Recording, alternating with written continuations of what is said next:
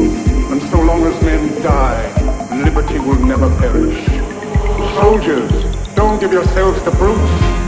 Men who despise you, enslave you, who regiment your lives, tell you what to do, what to think, or what to feel, who drill you, diet you, treat you like cattle, use you as cannon fodder.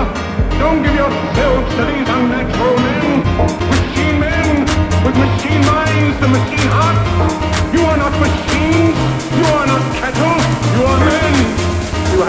Love of humanity in your heart. You don't hate, only the unloved hate, the unloved and the unnatural. Soldiers, don't fight for slavery, fight for liberty. And the seventh chapter of the book is written, the kingdom of God is within man, not one man nor a group of men, but in all men, in you,